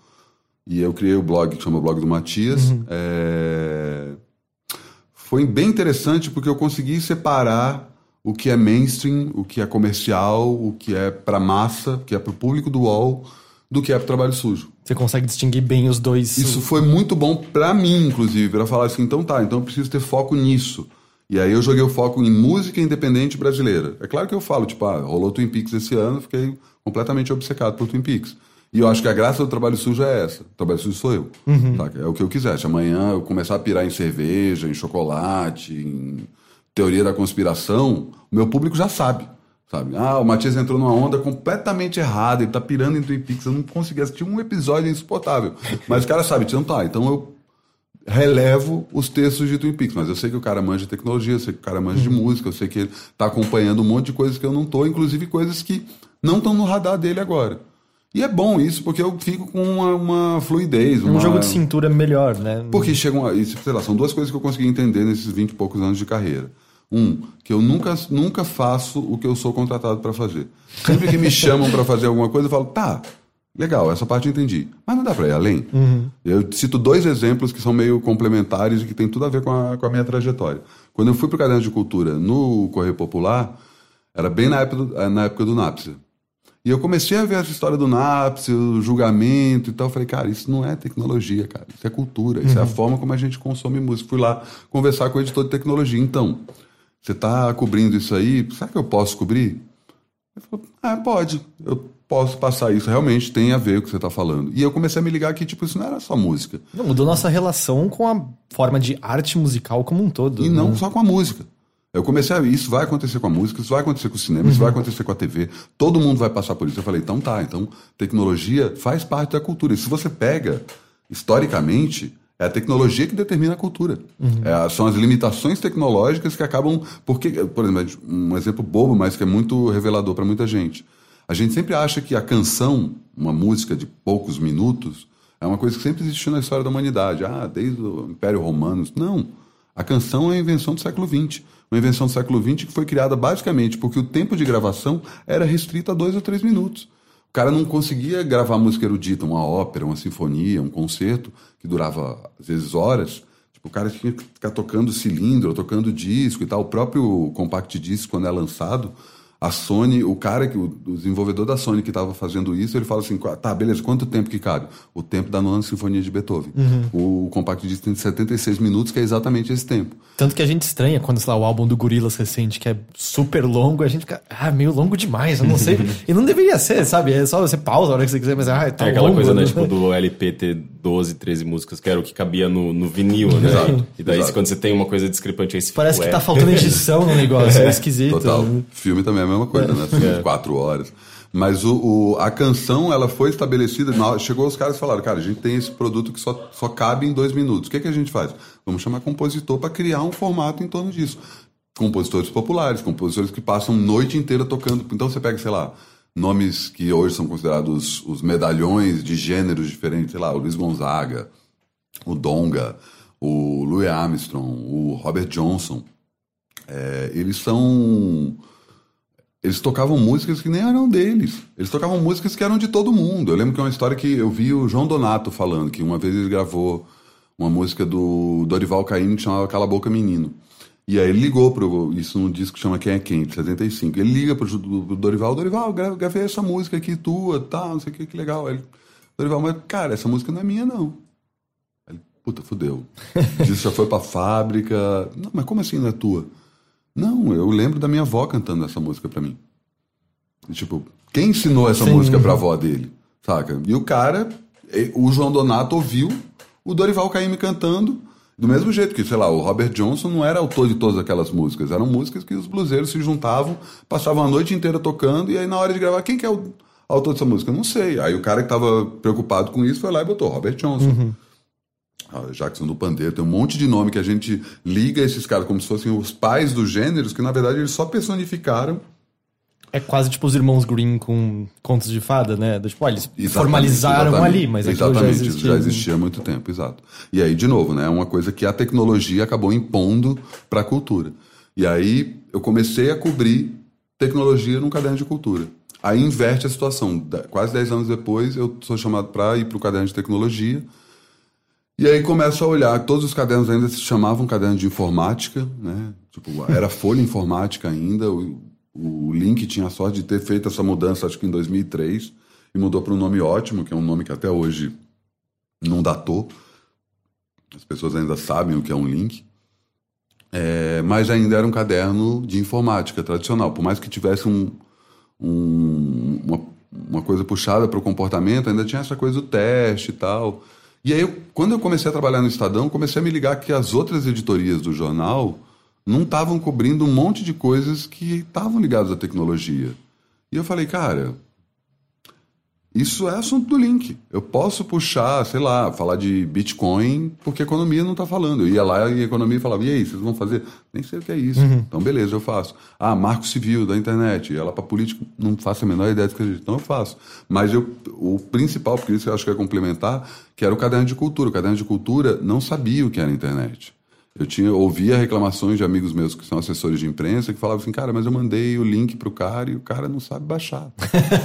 Ou o cara quer receber o disco, porque ele quer ver o disco, ele não acha que a música na internet é uma coisa muito fluida ou não tá valendo mesmo. É eu falei, cara, Tá atrasado no tempo, basicamente. Pois é, né? e aí eu falei, não, então deixa eu aproveitar e puxar isso para o Link. O Link foi o primeiro caderno que deu capa pro Emicida, antes de qualquer caderno de cultura. Eu brincava com os meus amigos da Ilustrada, porque eu era mais amigo do povo da Ilustrada do que o povo do, do Caderno 2. O povo do Caderno 2 nem tinha é, entrada para fazer esse tipo de brincadeira. Eu falei, pô, o Caderno de Tecnologia deu Emicida antes de vocês, hein? Quando é que vocês vão dar Emicida na capa? A gente deu em 2006, eles foram dar em 2010. Ah, 2006 uau, não, não foi- 2008. 2008 eles foram dar em 2010. Mas não foi nem alguns meses, foi Não. tipo anos. Pois Mas é. isso porque a, a base dele é, tipo, era é, é, é, digital e... Cara, no fim das contas eu consegui entender que era o seguinte: se tem site, é matéria pro link. Era isso que eu falava com os repórteres. Então o cara faz, sei lá, um violino artesanal que ele faz um por ano, mas tem um site. Então tá, então é matéria nova, sabe? E aí, tipo, na verdade, toda essa geração, e tipo, por que o Emicida foi pro link? Porque ele começou distribuindo as músicas dele primeiro no CDR, gravando o CDR e vendendo isso no metrô, e depois colocou na internet. Ah, eu dei capa pra Tulipa, a Tulipa comentando, falando sobre que ela vazou o próprio disco. Quando ela ficou sabendo que o disco dela tinha sido vazado, ela baixou o disco e foi ouvir, porra, meu, puta qualidade vagabundo, o cara ripou ali do pior jeito possível. Falou, pô, eu gravo no estúdio foda, com microfone foda, com instrumento foda, amplificador foda, pro cara ouvir com uma qualidade pior que do YouTube. Não.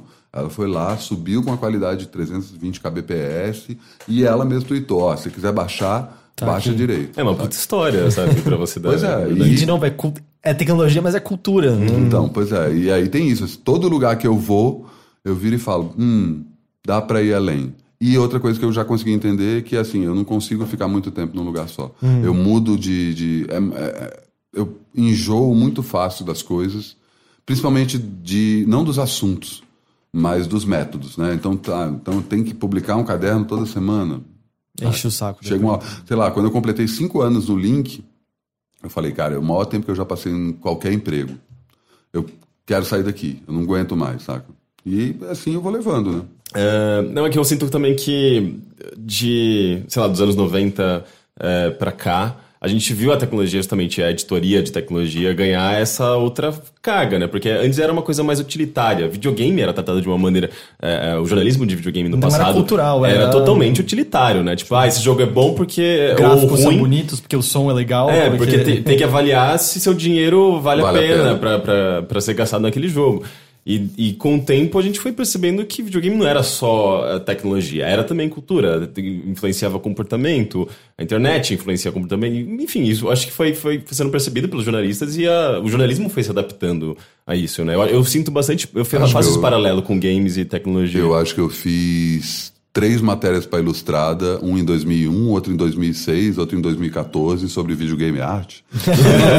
que até hoje perdura Até esse hoje assunto, essa questão. a gente não aguenta mais. Pelo amor de Deus, cara, como é, que tem essa discussão até Mas hoje? aí, isso que você tava falando, justamente, de olhar, pro- assim, vamos dizer. Eu já ouvi essa palavra ser atribuída ao que você fez no link, foi, tipo, revolucionar o que era a parte de tecnologia do Estadão, né? Virando o link Uhum. e tal. Ah, você diria que foi meio isso, então, olhar mais como cultura e não só como produto? Essa foi a grande mudança que você implementou Eu acho que, redação? na verdade, isso tem a ver com, com toda a minha visão de jornalismo. Porque quando a gente fala em cultura, a gente acha que cultura são produtos à venda. Né? É uma coisa que o final do século XX fez com a gente, sabe? São as caixinhas nas megastore. Então, filmes, discos, livros, séries. São coisas que você pode ir lá comprar, mas cultura não. Cultura é criar uma cultura. Isso que a gente está fazendo é cultura. As pessoas não vão pagar para baixar esse podcast. Eventualmente, elas até podem gastar dinheiro com isso. Mas o principal é: tem uma discussão aqui que a gente está falando que não é um produto. Né? E eu acho que, no fim das contas, é o que eu consigo perceber nesse começo de carreira, que eu acho que ainda tem muito pela frente que o principal é a gente entender o que é cultura. Eu entender como a cultura influencia a gente, como a gente influencia a cultura e como a cultura não é uma coisa diferente da gente. Isso, isso vale, se a gente muda de cultura para mercado, é é uma discussão mais ou menos parecida. As pessoas tratam cultura e mercado como se fossem entidades à parte, como se existissem sem as pessoas. Não. Mercado são as pessoas. É uma tecla que eu sempre batia assim, ah, mas o mercado, não, quem, quem que é esse mercado? Quem que é isso? Sabe? Aí, eventualmente, quando você começa a fazer essa pergunta, você pode chegar e ah, são especuladores do mercado que, que, falam em nome do mercado. Mas o mercado são as pessoas. Uhum. O negócio vai bombar porque ele foi super popular, porque as pessoas gostaram disso ou não. Entendeu? E aí, quando a gente está falando de produto especificamente, a gente ainda está. A gente está no século XXI olhando para o século XX. A gente ainda está falando em disco, a gente ainda está falando em filme. São formatos que, gente, como a própria ideia da canção, a gente acha que, tipo, ah, não, disco sempre teve disco. Não, tem 60 anos de disco, tem 100 anos de filme. Estão aparecendo um monte de novas tecnologias hoje, tipo um podcast. É tão cultura quanto um filme. Só que você não compra um podcast, você não vai na loja e fala assim, ah, eu quero comprar toda a temporada. Eventualmente pode chegar uhum. numa época que você vai comprar tá, toda bilheteria de 2017, sabe? Mas aí Mas no momento, de tipo, tempo... até, sei lá, This American Life, você ouve tudo que você quer deles totalmente Mas você graça, não paga né? por ele. É de graça, justamente. Ainda é. é de graça, mas pode ser que num dado momento que as pessoas se acostumem tanto a, tipo, ah, então vou lançar um This American Life Deluxe, um álbum de fotos, com uma coisa que você pode conversar com as pessoas que participaram de cada programa, e aí você ganha uma grana com isso. Uhum. Mas como formato, ele ainda é visto como uma como coisa gratuita. Uma coisa gratuita e parece que não é cultura porque é gratuito. Uhum. Entendeu? Sites. Todo mundo tem site, todo mundo tem página no Facebook, todo mundo tem, sei lá, conta em rede social. Isso ainda é visto como, ah, isso não é cultura. Sabe? Eu, eu, eu percebo muito isso, assim. Eu acho que a minha avaliação que eu faço do, da minha relação com o jornalismo é essa, de perceber que cultura é um ambiente e que cultura é comportamento mais do que um guia de compras, uhum. sabe? E a gente e... percebe isso na prática também, né? Tipo, por exemplo, a gente atinge um, um, público e a gente tenta dialogar o máximo possível com esse público. E o próprio bilheteria, a gente costuma ler e-mails no final do programa, nem todos, né? Mas uh, a gente tem esse, essa leitura de e-mails com os ouvintes. E a gente já passou, assim, tipo, às vezes períodos de um mês, dois meses, trabalhando os mesmos assuntos, porque a gente abordava, recebia e-mail, que era uma, um feedback, uma resposta da, da, de uma pessoa sobre aquele de, determinado tema, e isso ia se alastrando até a ponto de a gente, não, vamos chamar um convidado para falar sobre esse tema, porque era se uma construção uma de diálogo, na Exato. verdade, né? Não e... era um veredito sobre, pá, é isso aqui, esse assunto, acabou. Sim. E a gente via o impacto, né? Que, tipo, a, a nossa discussão é, é, é, acabava acarretando nas pessoas e tipo essa, esse diálogo, essa troca. E é, é cultura isso. É pura cultura, é pura cultura. É, os jornais não, não entenderam. Os jornais, mais do que os outros veículos, a TV ou rádio, eu acho que TV e rádio ainda tem uma noção que eles são comunitários. Eles estão falando com a comunidade. Uhum. O jornal ainda vive uma ilusão que ele está falando com o mundo. Uhum. Que todas as pessoas querem ler. E, tipo, se for analisar na prática, o jornal era a rede social. Uhum. Você não tinha o perfil das pessoas lá. Mas você tinha um aspecto de se identificar com determinados veículos e ele pautar discussões que são importantes para as pessoas agora. Uhum. Sei lá, era uma coisa que na época da Galileu eu sempre brigava com o povo, né? Que o povo falava assim: ah, tá todo mundo falando sobre isso nas redes sociais, vamos fazer uma matéria sobre isso. Eu falei, cara, se a gente chamar o repórter hoje para fazer a matéria e o cara lançar, trouxer a matéria daqui a uma semana a gente vai editar daqui a duas semanas, daqui a três semanas vai para gráfica, daqui a um mês está na banca. Uhum. Tá velho, o já. O assunto já foi, Sim. cara. Então, o lance não é correr atrás das redes sociais, é pautar as redes sociais. É puxar. E aí, de novo, é culpa dos veículos de não saberem saber onde o público está, entendeu? Não perceberem onde o público deles, quais os assuntos que o público dele pode se interessar. E isso faz muito sentido até, porque bom, a gente é uma equipe pequena, a gente é um veículo pequeno e a gente percebe isso, assim, quanto mais a gente tentava falar por todo, menos a gente via o site crescer. Quanto mais a gente começou a pensar no que falar, a gente viu nossa campanha de crowdfunding crescer, a gente viu assinantes de canal aumentarem, etc, etc. É tipo, tentar falar sobre aquilo que tá todo mundo falando, uhum. quando na verdade já tem pessoas uh, cobrindo, às vezes, aquele assunto de uma maneira muito melhor e com mais rapidez, porque uhum. a equipe é maior, tem mais alcance, tem mais agilidade. A gente acabava fazendo a mesma cobertura e, e se perdendo no meio de tudo Sim, aquilo. Claro. Né? Então, quando a gente acabou se focando em coisas que a gente percebia que existia uma demanda, mas não era necessariamente, uh, não existia uma cobertura, uh, às vezes jogos independentes, uh, uma, uma, perspectiva mais artística sobre videogame, enfim. A gente percebia que a gente estava falando com, com um público porque tinha demanda para isso. Agora... E basicamente ninguém fala disso. É, pois a é. hora que você começa a perceber isso, você desperta isso no público. E o público não vai perceber isso sozinho. Sim. Agora, pegando então quem estava falando de Galileu, porque essa. Eu tinha ouvido falar, revolucionou a editoria do, do Link, e eu ouvi também que revolucionou a editoria da Galileu. É, você acharia que essa eu palavra é que não, demais? eu acho que assim? não. Eu acho que eu, eu quis, só que eu não consegui. Como foi essa sua experiência lá? O que, que você tentou mudar? O que, que você viu que não, Não, deu? o ponto assim? principal que eu que martelava era isso, que ciências humanas também é ciência. Uhum. Era isso. É essa. Eu dei uma sorte, assim. Que é eu- a cara da Galileu também. Hoje, cinto, né? Pois é, mas eu não consegui Hum. é, desenvolver melhor isso. Eu puxei para esse lado, mas eu dei um, por um lado eu dei um azar de chegar lá dois meses depois de ter mudado o projeto gráfico para projeto editorial. Então, tipo, espera, você não vai conseguir mudar nada agora. Mas ah, por outro lado eu dei uma sorte de eles tinham acabado de fazer uma capa de Jesus. E meio que tipo, ah, não, capa de Jesus sempre vende, vamos fazer capa de Jesus. Porque a cada três meses essa é a capa da super interessante. Pois né? É, Jesus e maconha, né? É, exato. Eu ia chegar exatamente nisso. É, e aí a capa de Jesus foi mal e eu fui para outro assunto, eu fui para maconha. e aí, ao mesmo tempo, era a época que os Estados Unidos tinham acabado de dizer que Oregon e o Colorado iam legalizar a maconha para uso é, recreativo. Que o Mujica tinha acabado de legalizar a maconha no Uruguai. E na redação eu tinha o Tarso, que é o cara do Almanac das Drogas.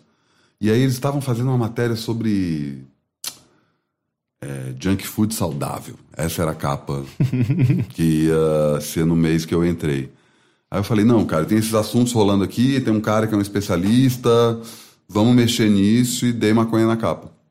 E deu uma puta sorte, assim, porque, pô, na verdade, um insight do Fábio Dias, que era o, o editor de arte, ele tirou uma foto de uma folha de maconha, aplicou num, numa capa branca e todo o texto era pintado de prateado.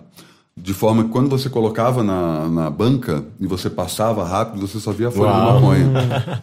Tipo, ele não pensou nisso, ele viu isso na banca e falou, nossa, ficou foda. Porque só via a folha de maconha e realmente chamava atenção.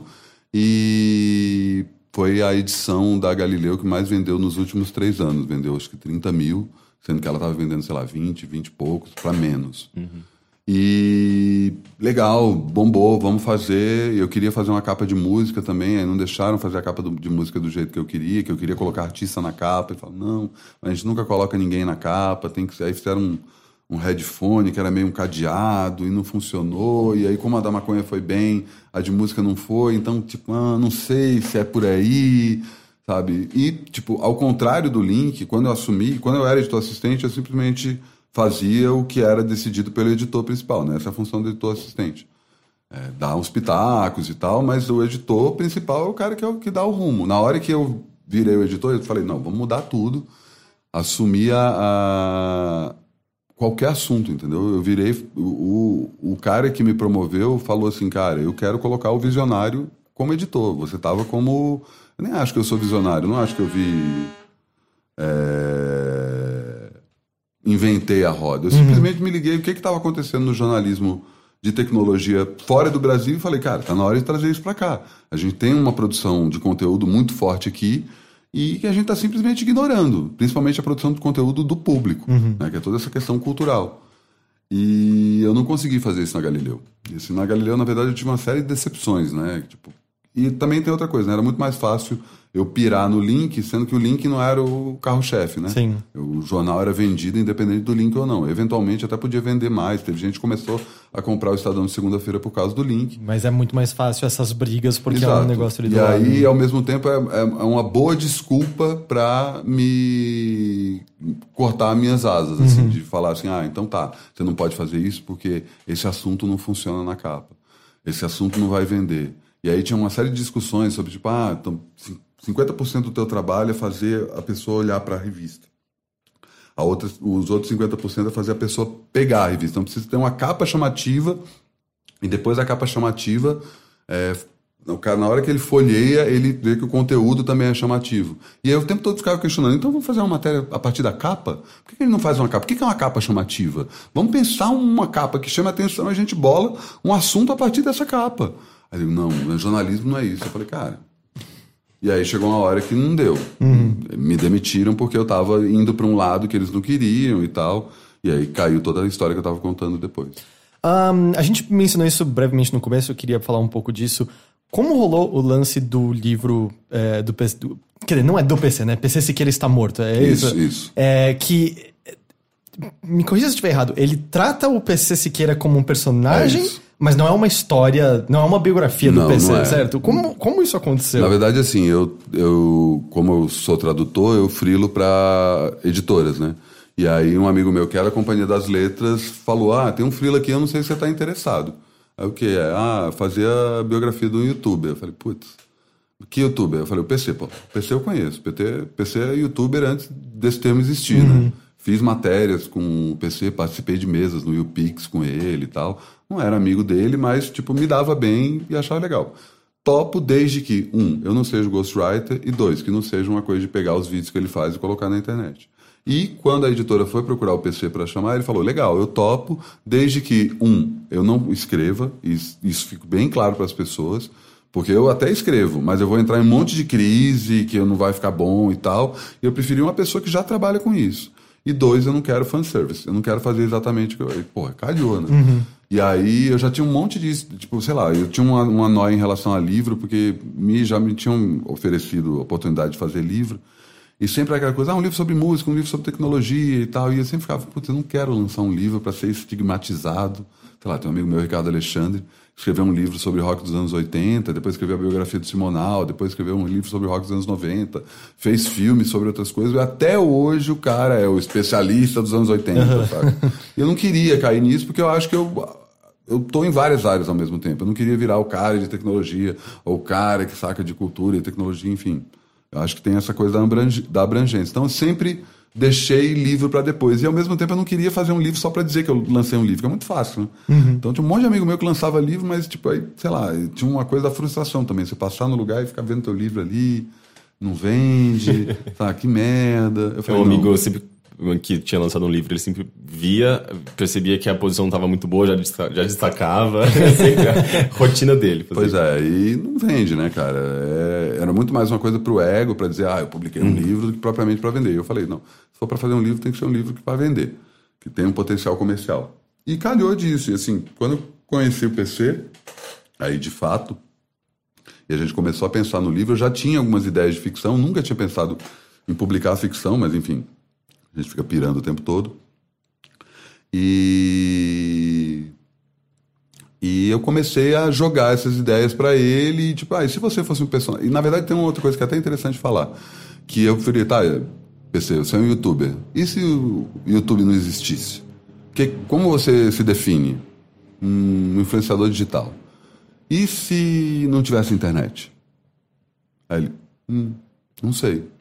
Aí, se não tivesse internet, você teria morrido? É, se você desaparecesse da internet, você morre. E aí eu comecei a trabalhar com essa ideia de tipo, ah, tipo, no futuro, ou não sei se vocês chegaram a ler o livro. Eu não li. Recomendo, muito bom. Mas tem é, parte do pressuposto que no futuro o PC desaparece. E as pessoas acham que ele se matou ou que ele desapareceu da internet para não ser é, rastreado o tempo todo. Tanto que parte da época do lançamento ele ficou uns dias, bons dias sem aparecer no Exato, Twitter, ele sumindo exato. mesmo. Foi meio de propósito, mas também a gente não queria criar uma sensação que ele tinha morrido. Ele simplesmente ficou uma semana offline. Teve quase crise de abstinência. né? Se a gente fica assim, imagina um cara desse. É, e o livro são registros que foram encontrados que podem indicar o que aconteceu com o PC. Uma, uma, uma GoPro que foi encontrada com um vídeo na época que o PC fez uma coisa pulando, pulando de paraquedas. É um, uma troca, um vídeo dele conversando com a Kangirl. Saca? E, e, ao mesmo tempo, em termos de estilo, indo para vários lados diferentes. Ah, então é um conto, isso é um livro de contos, né? Então você não precisa ler na ordem. Então, se quiser tá ouvindo, passar na livraria e quiser dar uma folheada, lê um lá e vê qual é. Então, são é, contos muito rápidos de ler. Eu tenho uma birra com a editora porque eles aumentaram o corpo da fonte. Aí Só pra aumentar o número de páginas é, e tal. Sendo que poderia caber mais páginas, só que os caras estavam com uma pressa para lançar.